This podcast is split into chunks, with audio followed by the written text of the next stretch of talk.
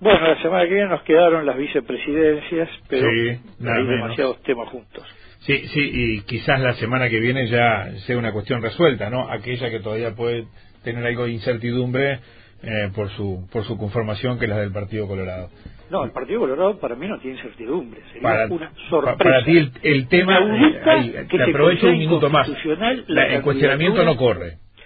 Bueno, para mí no, Ah. respeto que hay dos constitucionalistas que dicen lo mismo, este es un tema de derecho electoral, Bien. en derecho electoral se eh, analizan las condiciones e impedimentos para ser candidato a un cargo, el señor Robert Silva es candidato a vicepresidente de la República, ser candidato a legislador es ser candidato, es figurar en la lista de candidatos a la Cámara de Senadores y en la lista de candidatos a la Cámara de Representantes.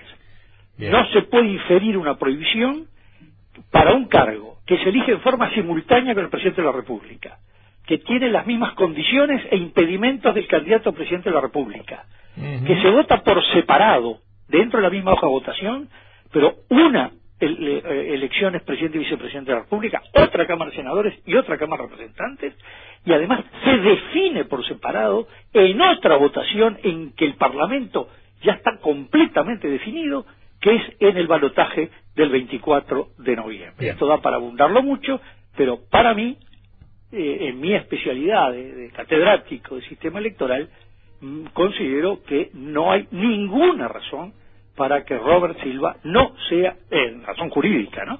No sea el candidato a vicepresidente de la República del Partido Colorado. Bien, muy claro. Creo que se ha una discusión que a mí, a mí me ha sorprendido completamente.